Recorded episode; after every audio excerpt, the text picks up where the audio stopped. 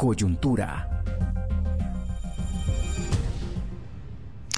Sí, lo entiendo. Lucrecia Sanz me dice Claudia, cuando se habla de impuestos y se aplica porcentajes, efectivamente el que gana más va a pagar más, pues es proporcional, aunque sea el mismo porcentaje. Exactamente. Ese, es lo que... Eh, el problema es cuando te clavan encima porcentaje superior. Eh, sí, lo que pretendía explicar es que toda fortuna por encima de los 10 millones va a quedar sujeta a 3.5. El porcentaje sobre la cantidad lo va a ser mucho mayor. ¿Se entiende? Me pregunta. Sí, sí, está, está, es, es muy claro espero haberlo transmitido de esa manera tan clara. Pero oyentes con criterio, nos encontramos ya con nuestra primera invitada en la línea telefónica.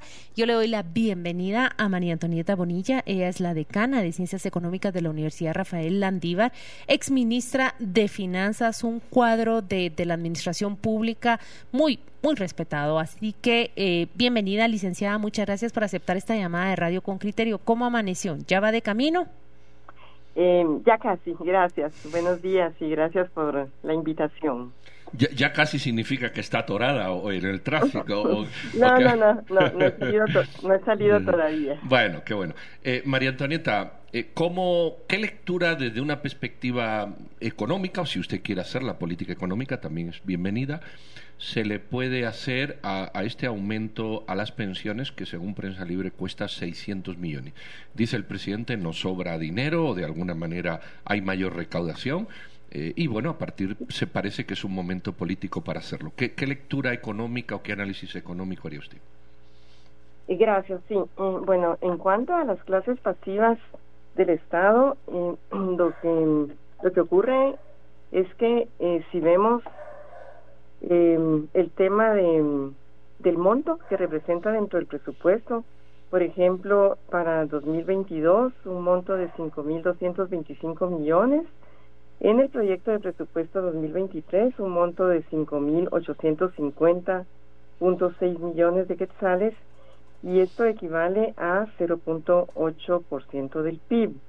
Entonces, lo que ocurre con las clases pasivas es que son deficitarias. Esto quiere decir que los aportes de los contribuyentes, o sea, los trabajadores activos del Estado, no son suficientes para cubrir a los beneficiarios, a quienes ya se han retirado o sus beneficiarios. Y esto es lo que genera este déficit.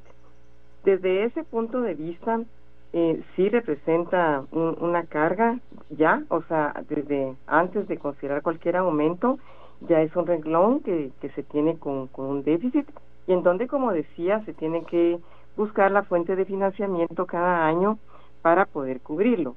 Y el monto pues sí es significativo si tomamos en cuenta que por ejemplo para 2023 eh, se estima un déficit fiscal de 2.4 pues podíamos del PIB verdad podríamos decir que eh, este monto de clases pasivas en sí es un 0.8 ahora eh, se ha mantenido un poco estable con relación al PIB en vista de que bueno ya en, en los últimos 10 años o algo así eh, aumentó más el renglón de 0.11 comparado con el de 0.29, o podríamos decir eh, que el de 0.29 ha venido disminuyendo.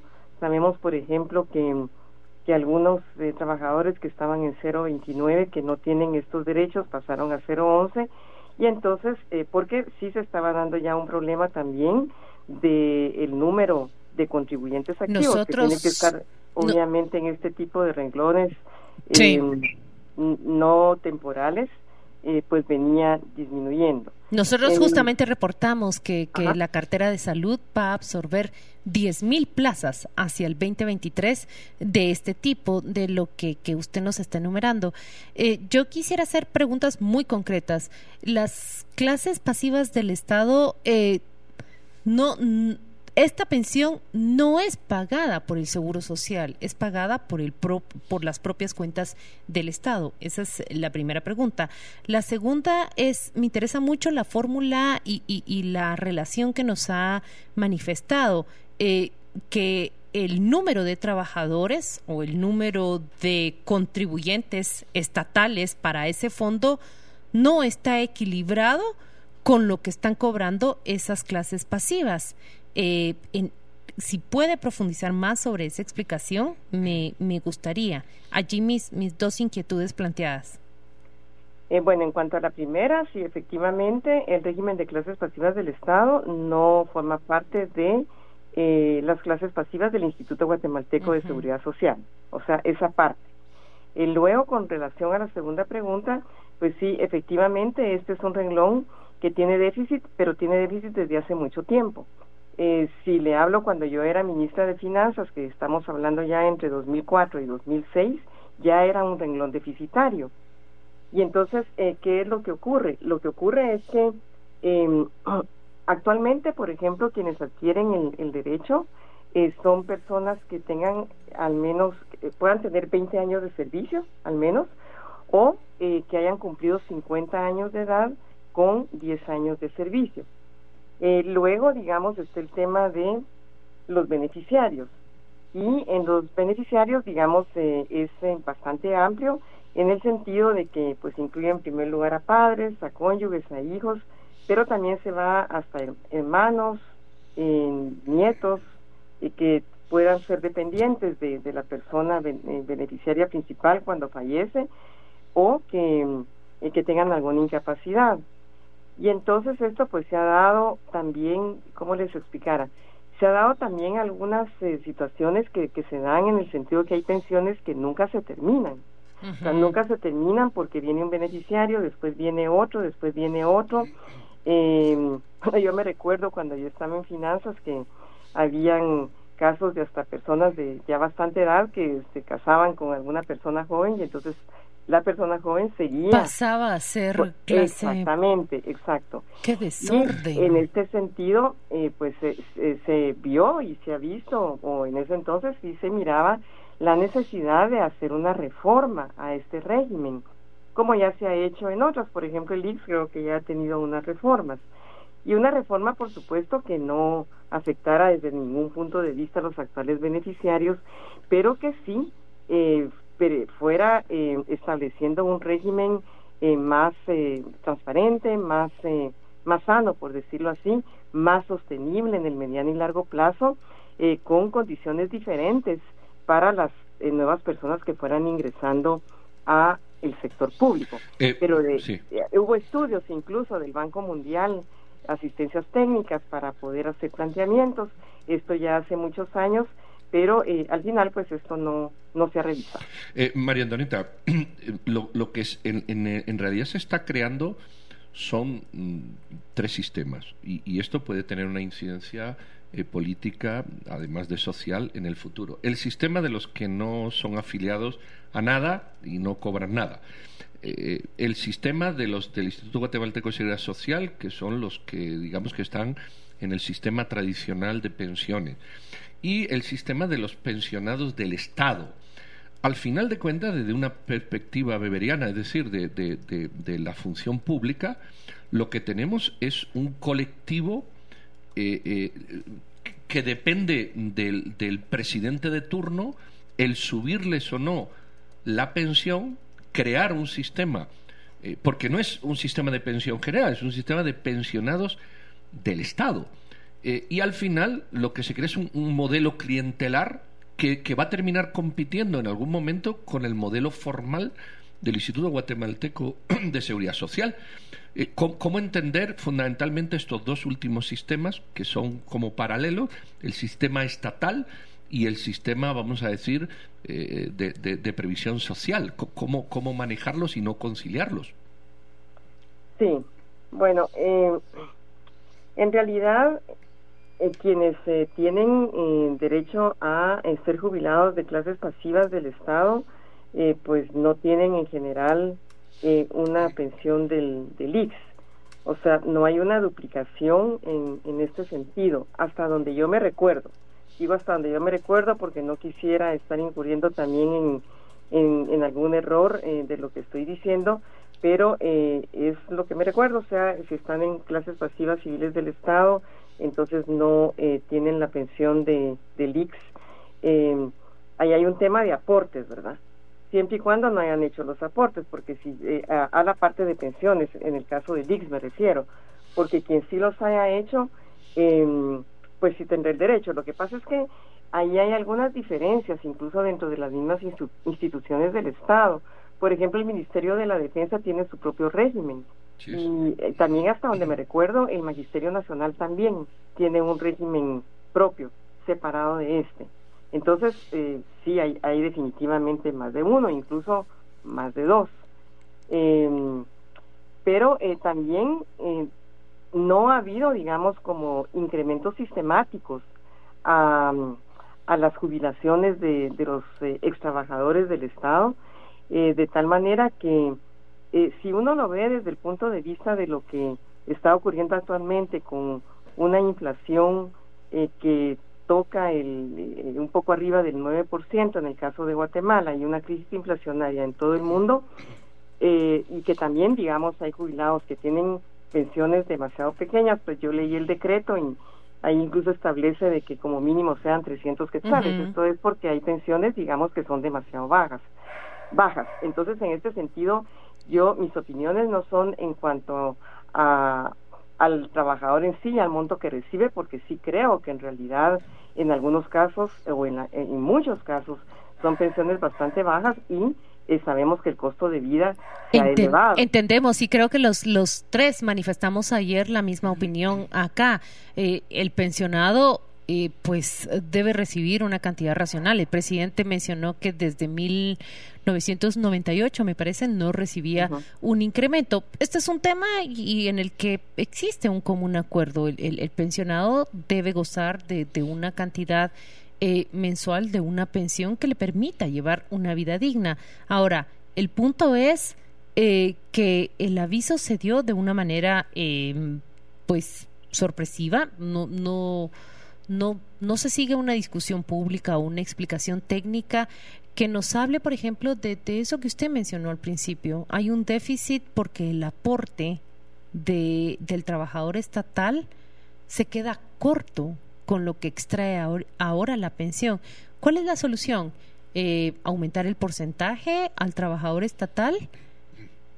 Necesita una reforma profunda, como decía, el régimen eh, viene siendo deficitario desde hace muchísimos años y ya mencioné algunos de los aspectos que tiene, digamos, la edad de jubilación es 50 años con un mínimo de, de 10, eh, años de servicio o 20 años si, si no se tienen los 50 años y tiene muchos beneficia beneficiarios, pero digamos ahí hay como muchos agujeros, no, no sé si me doy a entender, sí, en donde digamos se puede llegar a tener eh, indefinidamente una pensión, porque se va como heredando la pensión. Y entonces eh, eh, ahí es en donde eh, la reforma eh, profunda a este sistema es necesaria como decía, ya hace bastantes años, yo me recuerdo, tal vez pudo haber sido yo, ya no estaba en el Ministerio de Finanzas, pero pudo haber sido en 2011, 2012, hubo un estudio del Banco Mundial, como una asistencia técnica que produjo un estudio en donde se hacía todo el análisis precisamente de este sistema eh, y se eh, llegaba a, propuestas eh, concretas y específicas de cómo irlo saneando y cómo entonces eh, ir reduciendo en el tiempo, porque como decía, hay quienes ya tienen el derecho adquirido y es difícil hacer cambios eh, cuando, cuando ya hay un derecho adquirido o que puede haber esa interpretación, porque hay, hay regímenes que se han hecho reformas, yo eh, me recuerdo que en el IX se han hecho, en el del IX, perdón, eh, y ha, aplicado, digamos, a, a todos. Cite alguna de esas reformas que fueron propuestas en esos estudios. Menciónenos algunas, por ejemplo. A mí me ha quedado clara de la entrevista que tengo con usted, es, es un régimen eh, bajo déficit. Uno, porque el sistema de pensiones necesita una revisión. ¿Cómo así que alguien de 50 años se puede jubilar no más de cumplir 10 años de trabajo en el Estado? Eh, sistema de beneficiarios, que ya, ya no lo enumeró ¿Cuáles eran las reformas eh, propuestas? Denos un Eh, par de ejemplos. Eh, sí, tenía que ver precisamente con eso, con aumentar la, la edad de jubilación, por ejemplo, eh, aumentarla eh, a 60 años y, y revisar definitivamente también los, los tiempos mínimos de, de laborar eh, y sobre todo también ese sistema de beneficiarios, digamos, todos los agujeros que puede tener y ponerle un límite a esa parte. Esas son de las que me recuerdo puede haber tenido más porque era un estudio muy profundo y en realidad yo ya no estaba en el Ministerio de Finanzas en ese tiempo, aunque desde que yo estaba en el ministerio, pues veíamos esta situación y ya habíamos pedido algunos eh, apoyos también a organismos para los estudios, para los análisis y la asistencia técnica respectiva, pero esta pues ya se concretó eh, hasta en un gobierno posterior, o sea, en el siguiente gobierno. Eh, y entonces estas son algunas de las que me recuerdo. Ahora, quisiera mencionar que al revisar el proyecto de presupuesto para 2023, este de en sí ya se ve un aumento de 12% en el renglón de eh, clases pasivas del Estado, de tal manera que a mí no me queda claro si este aumento ya estaba contemplado acá en el proyecto de presupuesto o no, porque ya tenía un 12%. Claro que esto puede ser también una estimación de que a partir del próximo año van a entrar más personas al régimen de clases pasivas, pero pues tal vez podía, podían ya desde un principio que elaboraron el proyecto de presupuesto haber contemplado también algún aumento, porque porque es significativo, es un 12%, pero esta parte yo no la tengo clara. María Antonieta, eh, eh, yo lo que veo es que eh, es un poco caótico. Primero, planificar todo esto desde una estructura económico-financiera del Estado. Segundo, es, es muy contrastante. Los militares tienen su instituto de previsión, los maestros tienen el suyo, los funcionarios del Estado se jubilan a los 50, los que trabajan en empresa a los 65. todo este sistema ¿Es caótico porque lo hemos construido sobre un caos o es un caos interesado donde yo prefiero trabajar 10 años y optar a una jubilación, me queda poco, pero me voy a trabajar a otro sitio y listo? Eh, eh, eh, o sea, esto está hecho sobre, sobre un sistema de falta de interés en hacerlo bien o justamente sobre un sistema de intereses sectoriales que, se quejan permanentemente, pero que viven en sus sectores relativamente cómodos, versus un sistema transversal que incluyera a todos, como ocurre en el resto del mundo, en un único eh, modelo de, seguro social y de funcionario civil. Claro, bueno, yo, yo creo que eh, en realidad eh, sí no ha tenido todo el interés para poder buscar un sistema que sea generalizado, que, que realmente eh, tengamos en Guatemala ese tipo de, sistema de, eh, de beneficio eh, social, ¿verdad? Para todos los trabajadores de los diferentes sectores y en el caso de, del de clases civiles del Estado, que clases pasivas, perdón, civiles del Estado, que, que ya viene desde hace mucho tiempo, como decía, pues este tiene esta situación deficitaria. Yo Supongo que también es difícil hacer ajustes, sabemos que, que hay el tema de sindicatos, sabemos que hay aspectos, digamos, que, que a veces es, es, difícil, es difícil tratar de, hacer reformas, pero que requieren. Y de los otros regímenes, bueno, sabemos que en el caso del Ministerio de la Defensa eso ha funcionado de una forma totalmente aparte, ¿verdad? Eh, sabemos pues que durante durante mucho tiempo incluso los temas de presupuesto y de otros eh, beneficios, eh, incluyendo clases pasivas, pues eh, no, no se conocían mucho y hasta la fecha tampoco conocemos exactamente en su totalidad cómo, cómo funciona. Entonces hay diferentes aspectos, diferentes aristas, algunos pues han tenido que ver con temas de, de los sindicatos, ¿no? Y, de luchas sindicales, ese podía ser el caso del magisterio, entonces, eh, dentro de todo esto, pues es difícil pensar en, en hacer una revisión profunda e incluso ponerse de acuerdo entre entidades. Eh, o por ejemplo con el IX, que es una, es una entidad autónoma. Eh, así es que lo miraría más por el lado de, en este caso, de las del Estado, en primer lugar, que sí veo que desde hace mucho tiempo requieren una reforma muy profunda, como ya indiqué, y que es un régimen deficitario y ahora pues va a venir a ser más deficitario. Eso, eso es, eso es lo importante, la, la, conclusión, que de años atrás eh, es, es, un régimen deficitario. Vemos un aumento, pero no vemos que a la par de él se establezca una reforma hacia el futuro. Muchas gracias a María Antonieta Bonilla. Ella es decana de Ciencias Económicas de la Universidad Rafael Landívar, es exministra de Finanzas y sabemos que se encuentra ya preparándose de camino a la comisión de postulación que empiezan las votaciones para... Eh, votar, elegir, eh, pasar esa nómina de seis candidatos a la Contraloría General de Cuentas. Muchas gracias, licenciada, por atendernos. Gracias a ustedes. Que tenga un lindo día. Adiós.